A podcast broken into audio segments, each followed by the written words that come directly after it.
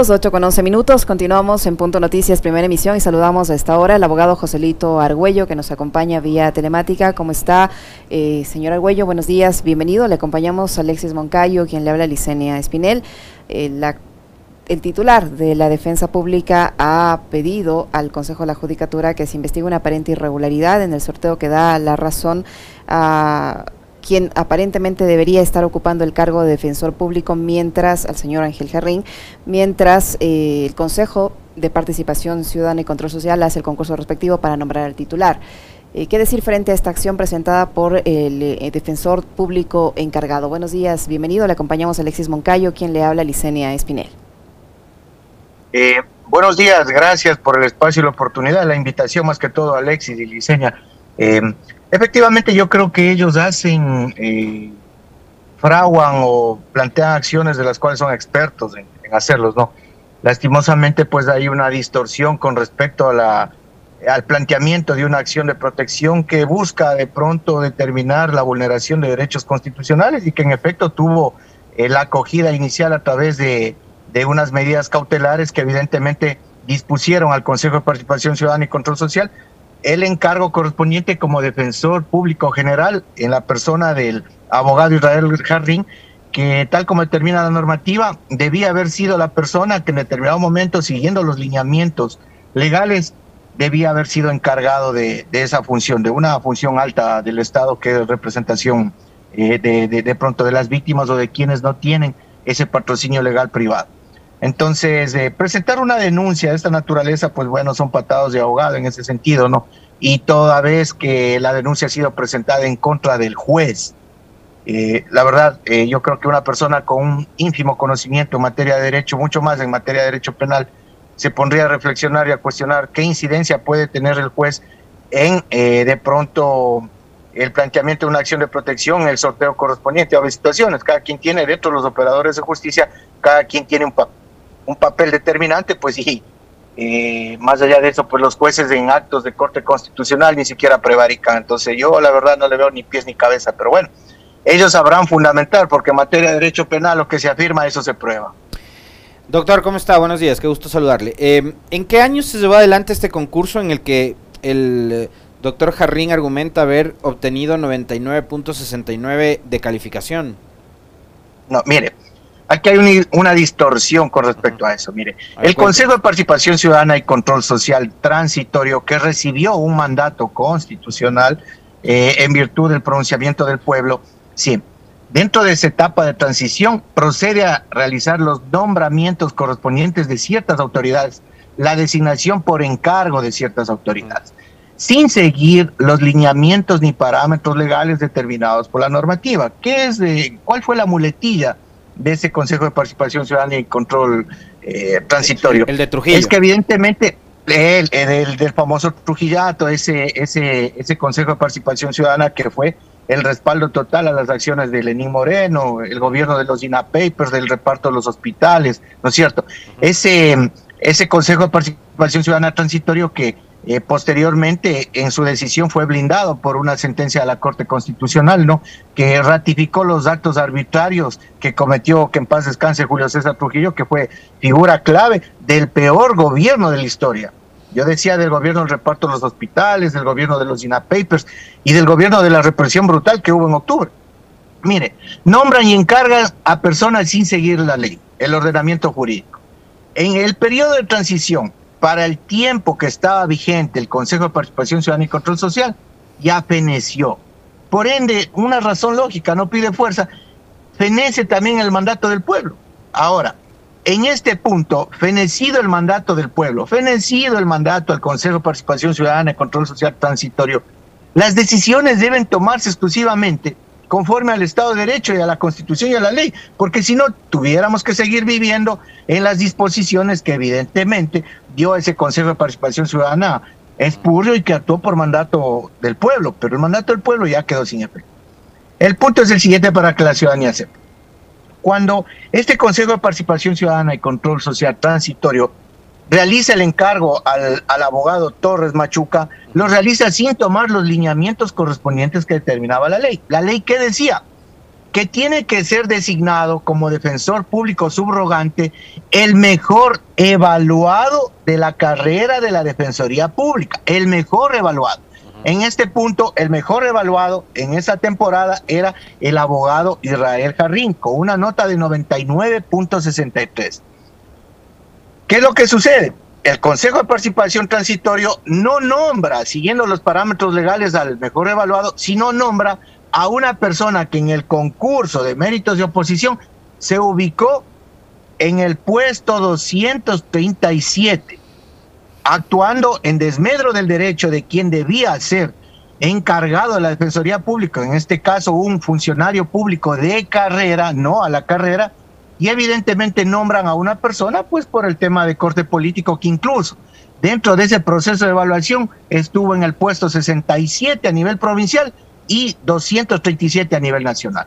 Entonces, cuando nosotros hablamos de que evidentemente hemos planteado una acción de protección. Justamente en este momento alguien dirá, pero ¿por qué en este momento y por qué después de tanto tiempo? Sí, porque la acción de protección debe ser oportuna con relación a las garantías que usted tiene de que se reconozca el derecho vulnerado y que se actúe con justicia.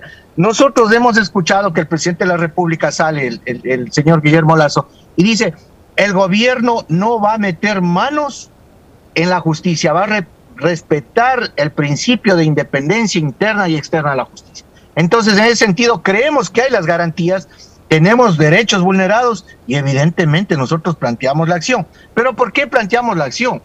Porque la constitución, ese librito que es tan mentado y que es tan violado, contempla dentro de sus estipulaciones los objetivos sustanciales del suma causal, de lo que se llama el régimen del buen vivir. Y entre otros, ¿cuáles son? consolidar un Estado democrático, ¿no es cierto? La construcción del poder popular. Auspiciar qué? La igualdad, la cohesión, la inclusión, la equidad social y territorial en la diversidad. Mejorar la calidad de vida de la población, fortalecer las capacidades potenciales de la ciudadanía y respetar la meritocracia. Este es el punto fundamental, respetar la meritocracia. Ahora bien, analicemos, ¿qué es la meritocracia?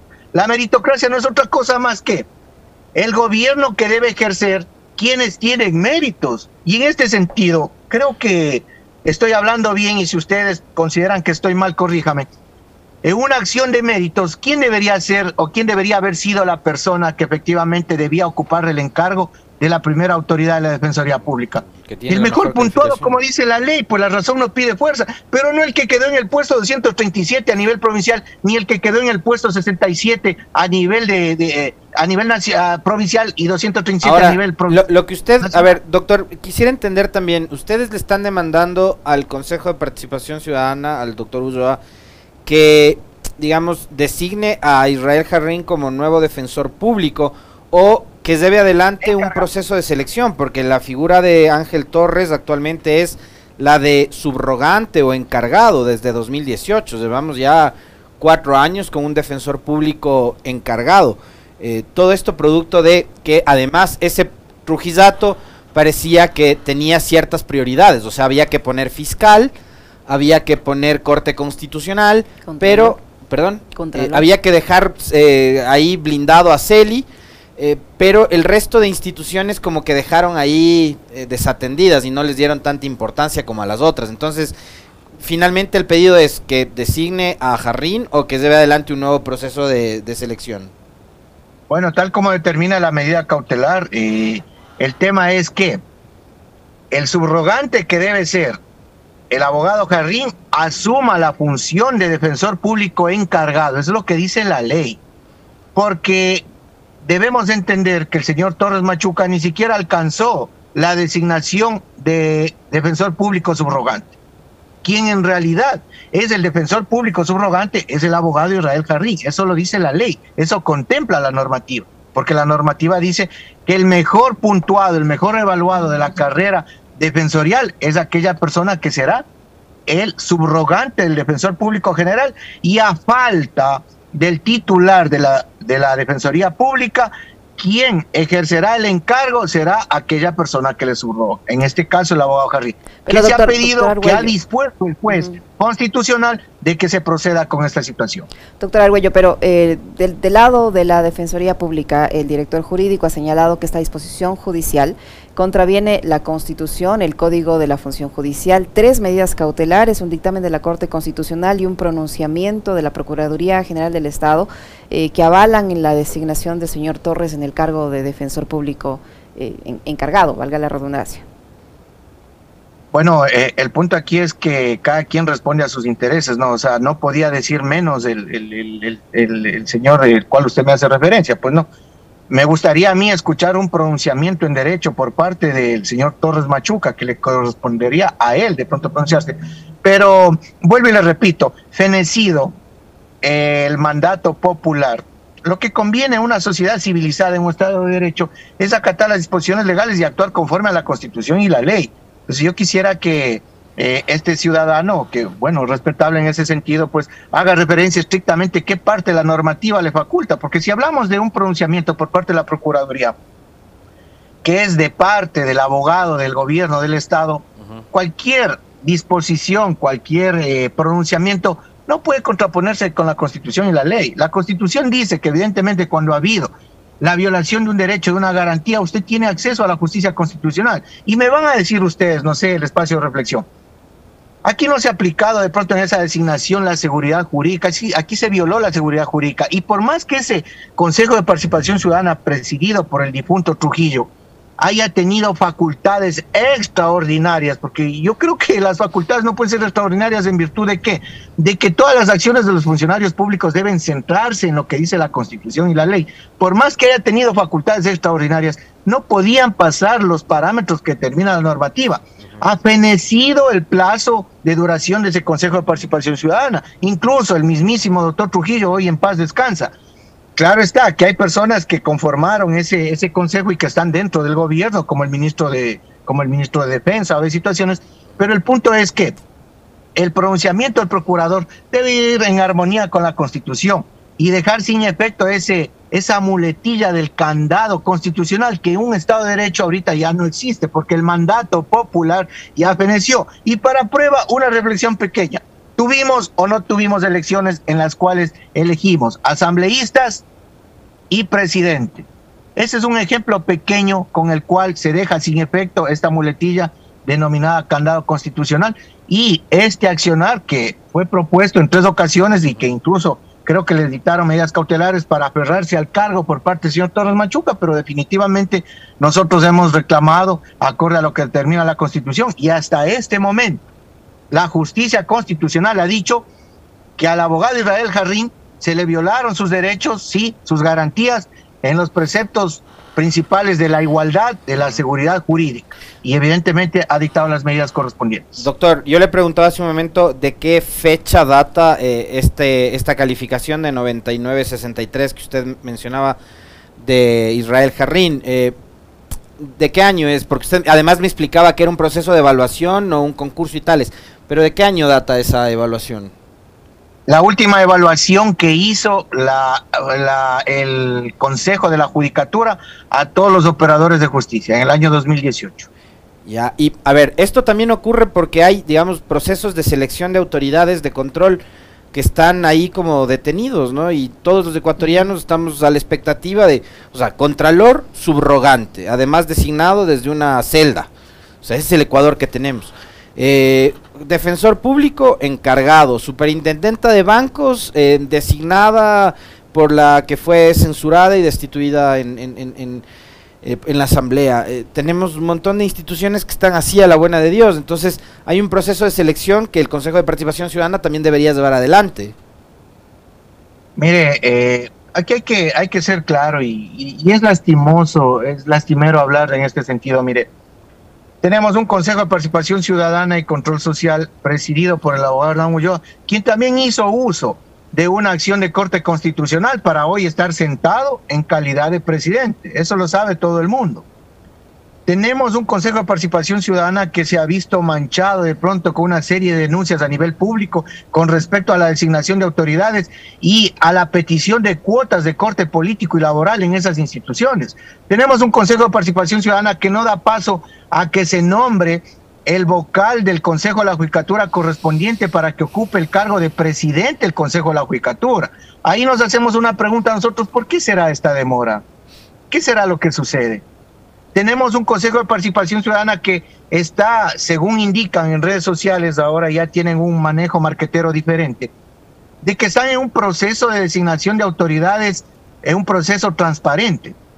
Pero evidentemente la celeridad que se debe dar a esos procesos no ha sido evidenciada por parte de la ciudadanía. Y nosotros creemos, y de la manera más respetuosa decimos que esa falta de celeridad se da en vista de qué? De que evidentemente hay un tema de corte político, un tema de corte peticionario con relación a espacios y que no nos hagamos los tarugos y discúlpeme, que la ciudadanía, yo, yo hablo con propiedad a veces y en un léxico medio coloquial, porque yo soy del pueblo, soy de la calle.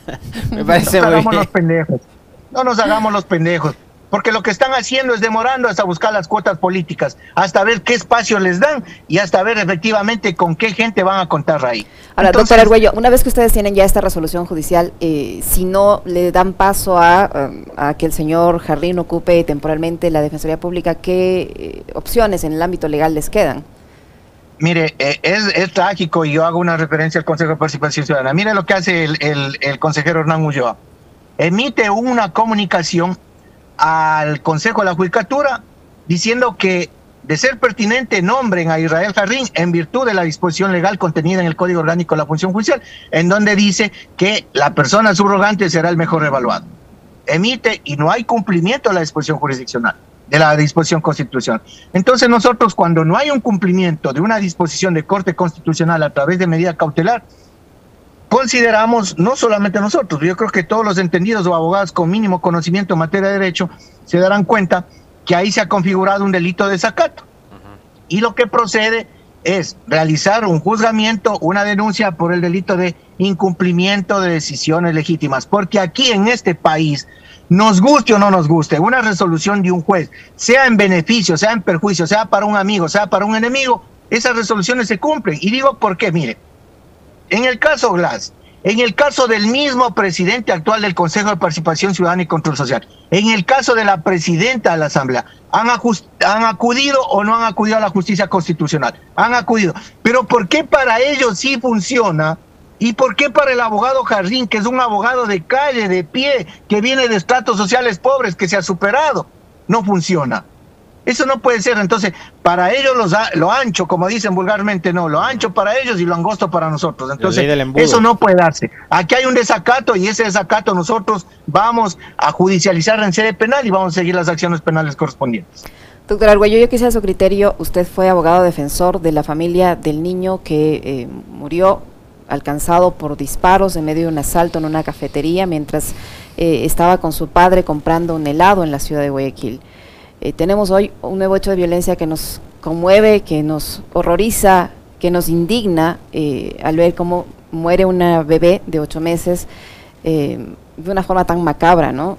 Su propio padre, policía en servicio activo, contrata sicarios para asustarle o tal vez asesinarle, no lo sabemos, a la madre y evitarse así el pago de las pensiones alimenticias. Y la víctima mortal de este hecho de violencia es una niña de apenas ocho meses. Yo quisiera su criterio respecto a este hecho y qué, y, qué le queda a la madre de esta menor en la vía judicial por hacer frente a este caso que involucra a sicarios y a un elemento en servicio activo de la policía. Mire, eh, yo he sido abogado en algunos diversos casos de corte mediático a nivel nacional y le digo que sigo siendo el abogado de, la- de las víctimas, de los padres del menor que fue muerto por una bala. Eh, para que se entere la ciudadanía, cuando yo di un pronunciamiento inicial, se me fue el Ecuador encima, pero sin embargo siempre he mantenido mis tesis y las he planteado porque he tenido méritos y fundamentos. Nosotros ya hemos logrado que se llame a juicio por ser el causante inicial a la persona que entró a robar, pero también estamos judicial- judicializando el tema eh, por el homicidio culposo. Y quiero que la ciudadanía, a través de este prestigioso medio de comunicación, se entere.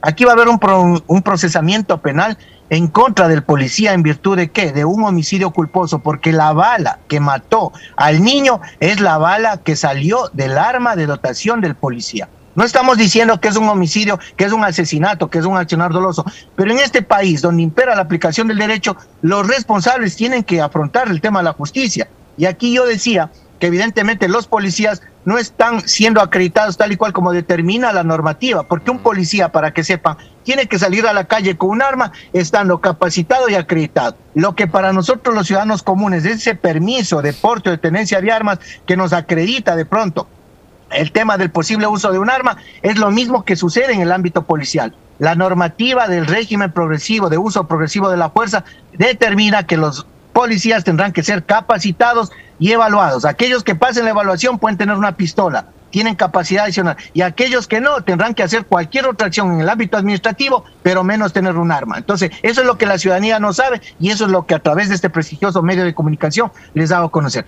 Más allá de eso, mire, este tema de pronto de la violencia que está tan difundido, porque evidentemente no hay día que en nuestro país no existan 7, 8, 9, 10, 20 muertos. No hay día. Es un tema también de salud mental. Una, un tema de, de aplicar una política de salud mental que aquí en el país no existe porque nos centramos al tema de la salud de corte física a evidenciar, a ver la ausencia de enfermedades, pero y esto que tenemos aquí en la cabeza también es susceptible de pronto de ser analizado en el ámbito médico, psicológico y psiquiatra. ¿Cómo podemos nosotros pensar que un policía que se ha sometido a pruebas psicosomáticas, psicométricas, psicológicas, de pronto a entrevistas, tenga la intención de fraguar un execrable delito que va en contra de un niño o niña de seis meses de nacida por amedrentar o por querer librarse del pago de una pensión alimenticia. Entonces, ¿qué, en, qué, ¿en qué contexto social nos encontramos? Lo que se le viene a la madre es que tiene que proponer la denuncia correspondiente y este ciudadano, la pena máxima de 34 años, 9 meses. Eso es lo que tiene que darse, porque evidentemente a primera instancia se ha determinado que sería el autor intelectual Sí, en una acción que cegó la vida, él tendrá que responder de la misma manera que el autor material. Muchísimas gracias, doctor, por su tiempo, por la información que nos ha proporcionado el doctor Joselito Argüello, abogado, que ha estado con nosotros. Muy amable. Muchas gracias. Gracias, doctor.